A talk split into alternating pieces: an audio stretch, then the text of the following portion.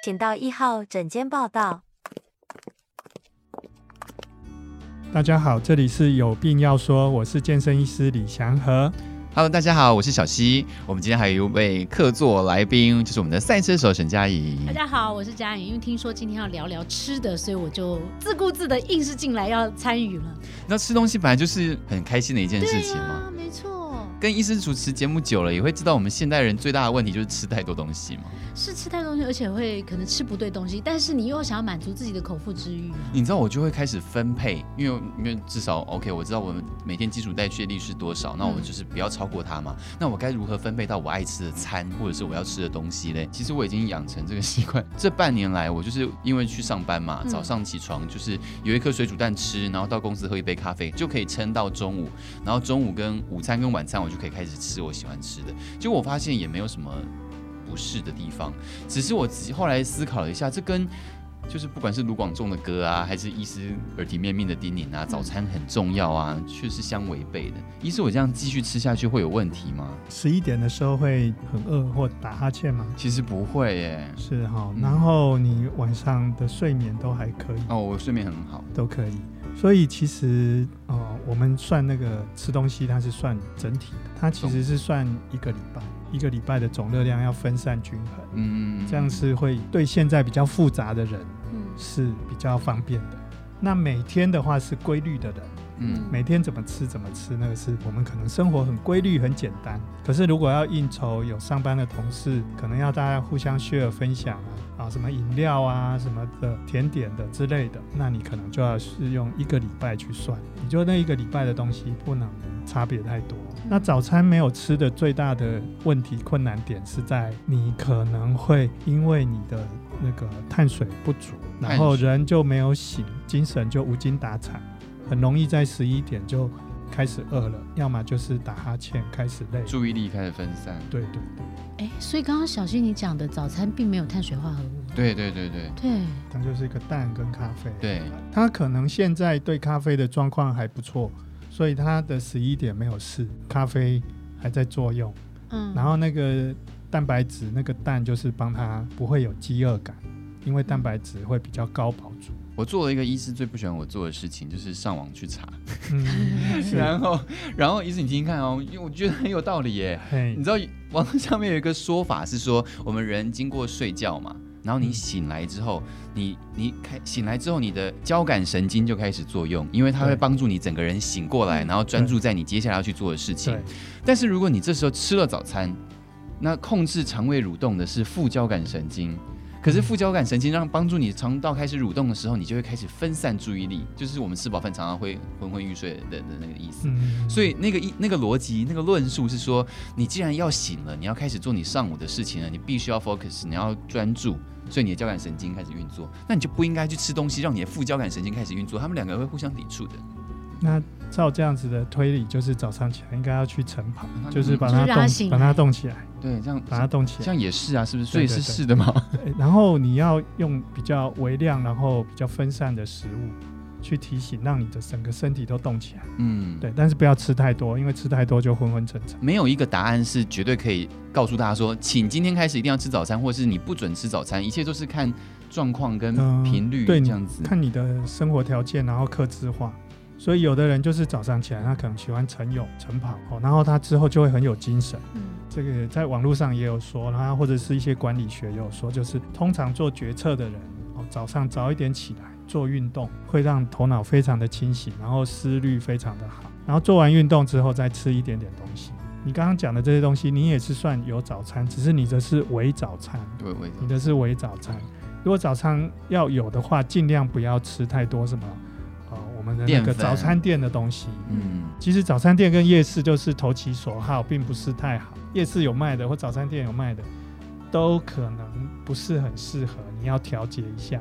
所以你早餐可能最好啊搭一点水果，然后搭一点青菜。对，像我的早餐，我就会把吐司切成二分之一到四分之一，嗯、那我有一点点的碳水。意思，你都几点吃早餐呢、啊？我大概。六点半，我突然好像有领悟了什么，因为像嘉颖是四点起床的人，对，然后医师是六点半吃早餐的人，但是我的那一杯咖啡跟蛋，我是八点到九点吃的，然后我十二点就吃午餐了，所以我其实不会有饥饿，所以我早餐就是所谓的早餐，对，只有三四个小时。我的蛋只是帮助我度过我那三四个小时，我十二点就吃正餐了。所以你可能还没醒，但是他精神又很好，薪水要扣一下。没有，我一大早就要开会耶。真，但是我觉得可能就是这样子，因为你们都起得太早了，你们的早上很长。对，所以我们会需要有唤醒跟吃东西，增加我们的能量。对对，所以其实它有一点克制化啊，克制化原来是这样，所以所以我也不一定是错的，只是要看状况这样子。对。你如果像我这样子的早起，那你刚刚那个食物就不太好。对对，就不够。可是你你你根本就是就是早餐还没有，就有点早午餐这样混搭。难怪你刚刚问我十一点是不是怎么样，我心里就想十一点才醒了两个小时。那你要做个实验啊，改天你就是再早点，假日来一个七点半起床。下次跟我四点起床冲浪。对对对，然后那时候你就发现，哎，这一颗蛋不够用啊，一定一定会，我两颗都不够，所以我觉得你的早餐好单调。哦，那李医师，如果说像我，因为早上就要剧烈运动，嗯、然后因为晚上我又不能吃多，我怕胖，所以我就会把那个呃盐酥鸡啊、烧烤啊就买好，因为晚上才会出来的嘛，嗯、然后我把它摆在早上吃，嗯、感觉我就可以吃掉这些我觉得很丰富又能够满足我的，然后但是我又可以运动消耗掉，这样是对的吗？早餐吃大餐，对呀对呀对呀对呀，那是对的。你真的吗？你被认证了。热炒店赶快开早上。你看我的早餐。这今天的早餐有什么、啊？要不要把它念出来？吐司才半片，然后青菜一小坨，对，然后那是肉吗？青，呃，对，那个是牛肉，牛肉，然后还有蛋，蛋白煮蛋一个，还有鱼煎鱼，还有半杯牛奶，然后这是蓝莓吗？对。还半杯牛奶，你知道这个颜色看起来实在是不讨喜，我都没有食欲了。你刚刚说的热炒店，或者是你是炸的，那你所以你的早餐的菜单是怎么样？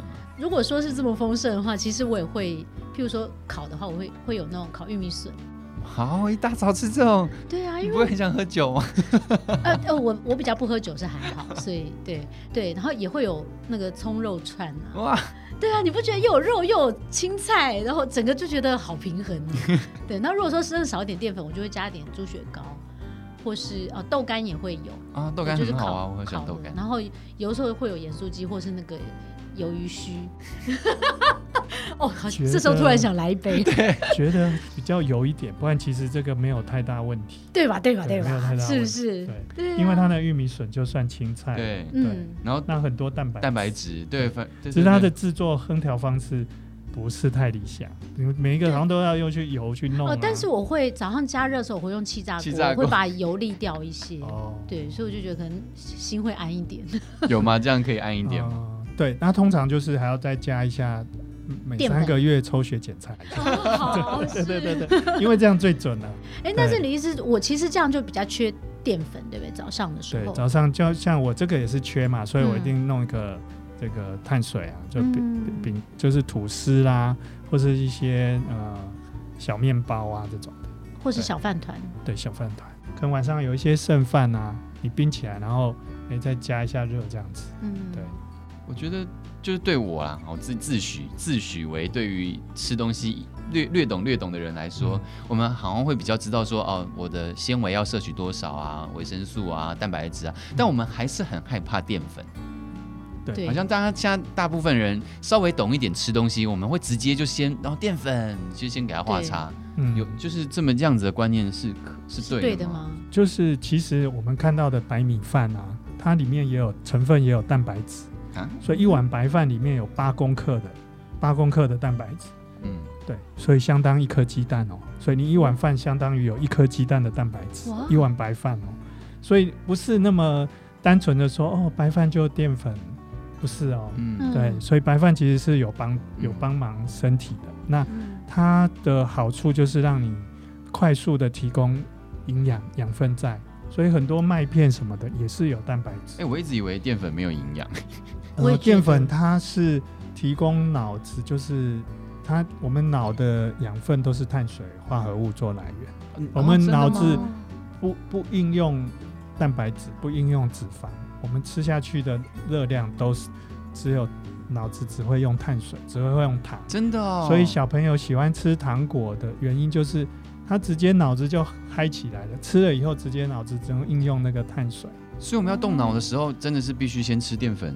对，我记得有一个什么日本什么扑克牌记忆大大赛的选手啊，嗯、他在比赛时时间就是只有吃碳，只有吃糖水，哦，他的脑才够用，对，他就可能不能吃其他的，会分散他的脑力。所以我们这样一直排斥淀粉，就会变笨吧？原来是这样，所以我只吃蛋，我以为营养够了，营养够是够，但我的脑子根本没有营养。对，其实脑脑子需要需要用，脑子需要用它。脑子脑子变聪明方法还有一个就是去有做有强度的运动，那个脑子也会变聪明。哦，这也会变聪明。对对对对。可是做有强度的运动，它的能量来源又需要是蛋白质，综合营养，综合营养。就其实光蛋白质营养要均衡的意思。对对对，嗯、而且有我常常遇到有实际案例，就是就是有一种东西不吃，那他反而瘦不下来，然后回推去吃一点点，比方说他都不吃碰淀粉哦，嗯、然后他很克制，卡路里都降很低，可是他身体营养不均衡，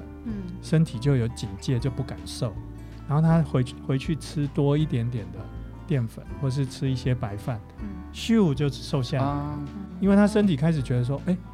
够用啦，身体够花啦，哎，他就敢把它花掉。嗯、那他缺乏某一个营养成分不够均衡的时候，他会觉得说，哎、欸，好像身体有什么东西不够，那我还要吃。嗯嗯，身体只会嘴巴只会认说，我还要吃，我还要吃，他不会去选食物。嗯，那我们就要帮他帮身体选食物。医生，那我们对哈，我怕怕淀粉的人。因为我之前就是也有听医师提到过什么抗性淀粉，那吃那种淀粉会再更好一点吗？对是更可以可以吃一点？因为它就会慢慢的吸吸收，它不会那么快吸收。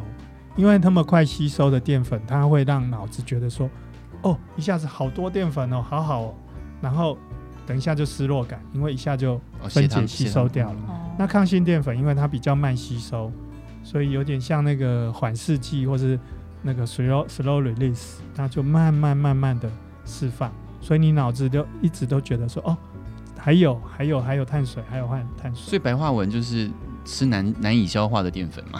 对对对对对，难消化淀粉，所以你把它放冷啊，然后锅巴锅巴也是抗性淀粉。那油饭呢？啊，糯米对不对？对对对，那些都是。糯米也是。嗯，那饭早上的饭团呢？传统饭团就是。对对对对，真的。对，比较没那么好消化。哦。对。还有一个香蕉也是，为什么放冷？可是要放冷，要放冷，烤焦也可以。所以日本那种烤饭团也行。哎，对对对对对。哦，对哦，所以日本以前他们做就是苦力，就是梅子饭团，然后带去那边吃冷的这样子。所以是是是正确的。对对对对对，比较撑得久。哦。然后它就叫抗性淀粉啊。对，然后也不见得那么好吸收，所以你吃下去有有满足感，可是不会完全吸收。其实我之前有看过一个，好像意大利面也是类似的东西，是不是啊？你要看烹烹调的方式，烹调的方式。对对对。好，那我们该怎么吃？我们就要开始吃冷的饭。对，所以有时候冬天最怕的就是四个东西：汤、烫、烫、烫。所以第第二个就是烫嘛。你烫的时候，它会变成很好吸收，嗯，然后你会多吃，嗯，所以会有这个问题。这个的应用是我们只要把所有淀粉放冷，它都是抗性淀粉吗？就比较偏向抗性淀粉，可以这样子。对，可是多寡你可能就是越弄得越复杂，或者是说你也不吃抗性淀粉，可是你可以吃上海菜饭，你把那些青菜啊、肉啊。把它切碎碎的，跟饭拌在一起，嗯，对，就有点菜拌饭，就不是饭拌，就是菜为主角，就是饭少一点，那你就变成主要在吃青菜，嗯，这样也挺不错，嗯，对。医生，五谷饭呢？五谷饭会比较好吗？五谷饭对啊，因为它比较杂粮，然后它的各个情况。所以现在都在流行叫做多层次。可是五谷饭的热量不是就比较高吗？也还好，因为你要看它吸收。所以有的老人家就是非常注意，说我啊我要吃五谷饭，结果搞得不太吸收，然后常常肠胃胀气，或者是整个肠胃不舒服，还有胃酸。所以有的人就是哦，那吃燕麦就他就没办法吃，老人家就是要泡软，可是泡软一点就又太好吸收。所以我们就是燕麦不要泡太软，对对对对对。哦，讲到有点硬硬的这样子。讲到燕麦，我就想到，因为我前一阵子才突然发现，因为最近就是植物奶的风潮很盛行嘛。然后我前一阵子才发现，原来燕麦奶是碳水化合物哎。对啊，是啊，对啊，因为你知道，对对，咖啡加牛奶变成拿铁，你因为你有牛奶的蛋白质，对，所以我想说，咖啡加燕麦奶是不是也是可以替换的东西？不是，就我喝的咖啡加燕麦奶就是一杯的碳水化合物的意思。对。OK，那我现在这样子，我吃一颗蛋，然后加上咖啡燕麦奶，哎，那你就燕麦奶拿铁就刚好都有。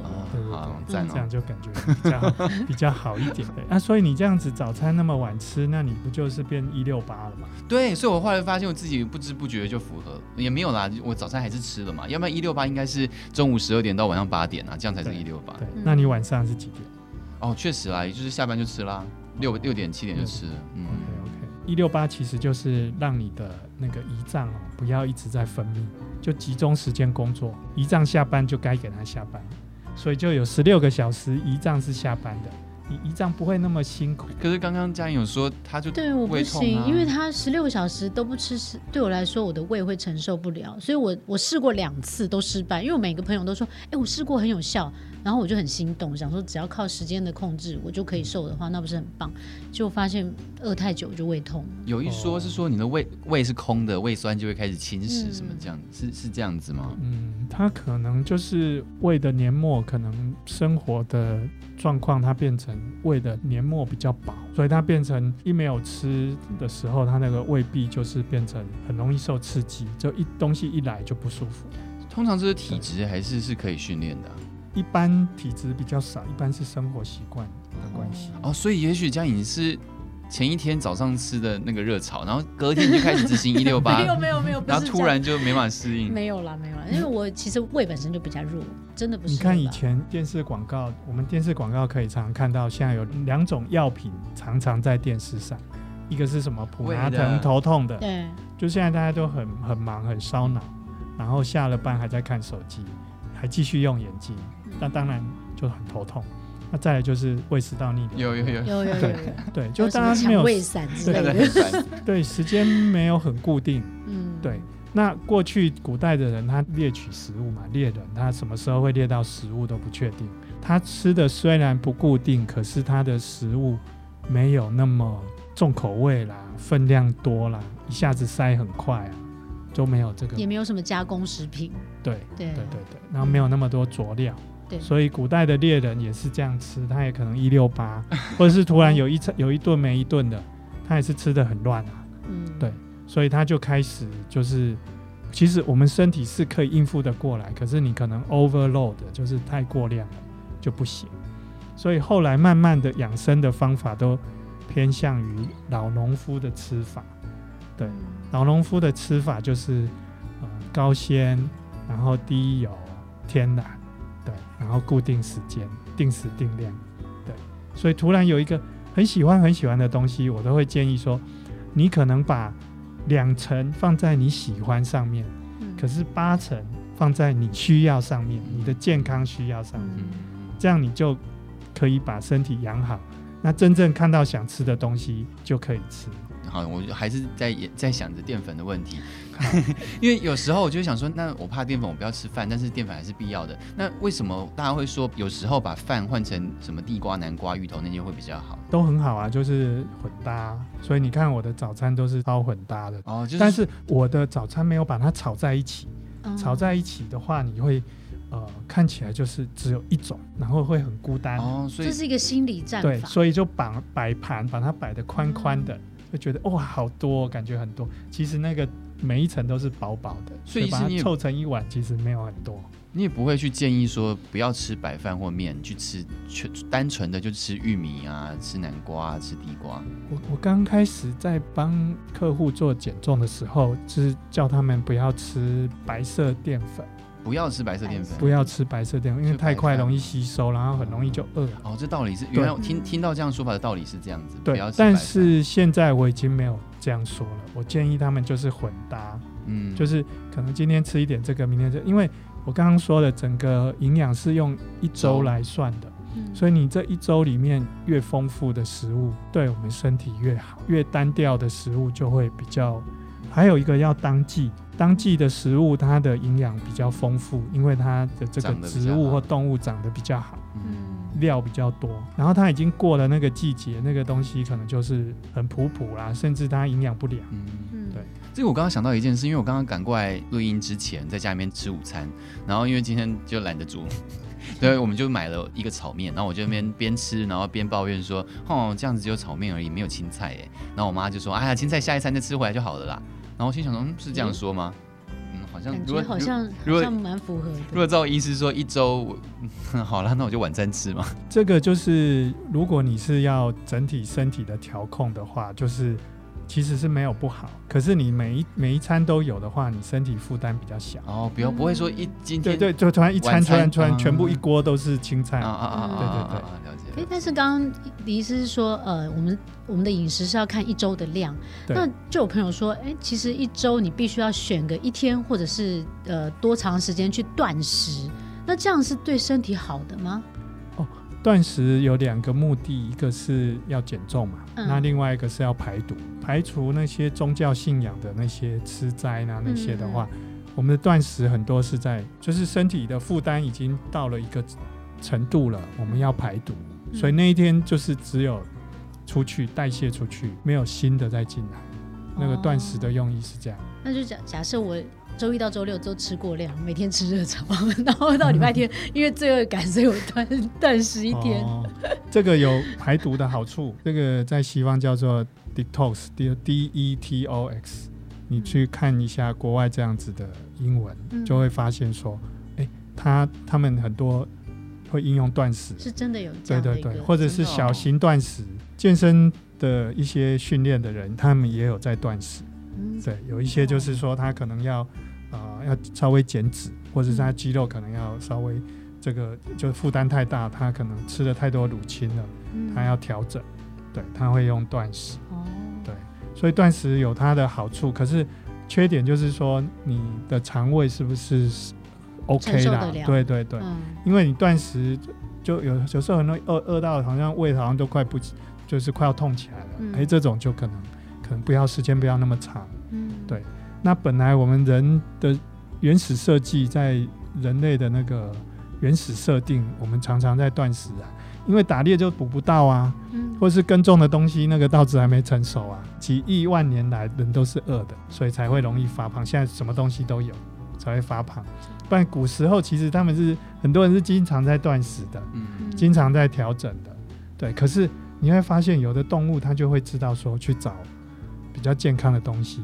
像我们家狗狗啊，如果给它多一点的肉或饲料，哎、嗯，带它去遛的时候，它就会去找草吃啊，它会去平衡。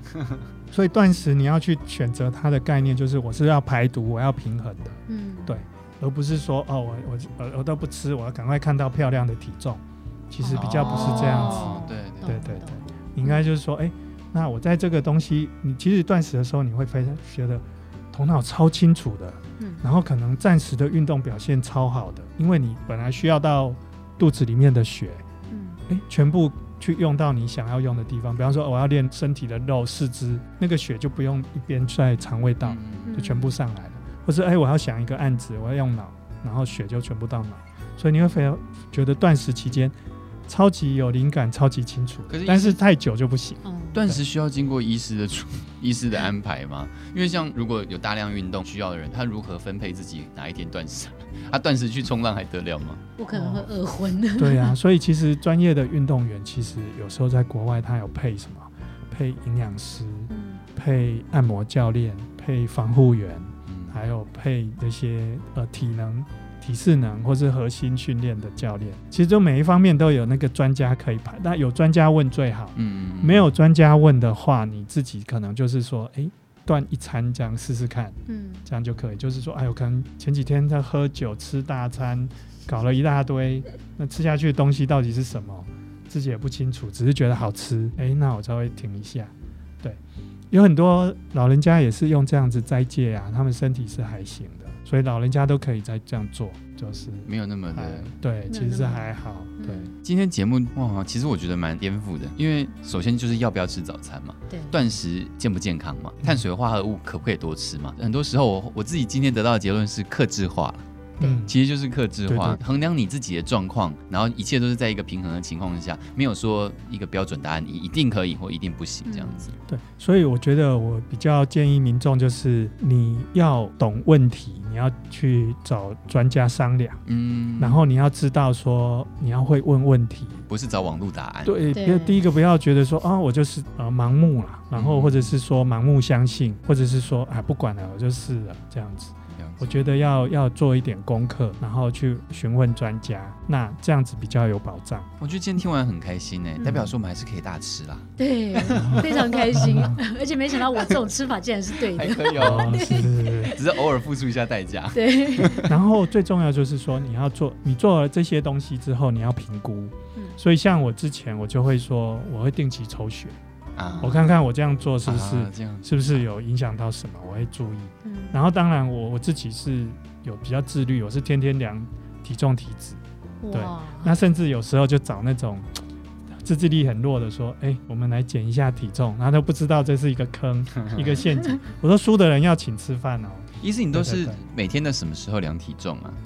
嗯、呃，我通常就是就是衣服穿比较少的时候，所以有时候我换换好的手术衣就医师服的时候，白天就少少的时候，哎、欸，我就站到诊所的仪器上。因为我自己有做过实验哦，因为晚上量一定会比较重，对。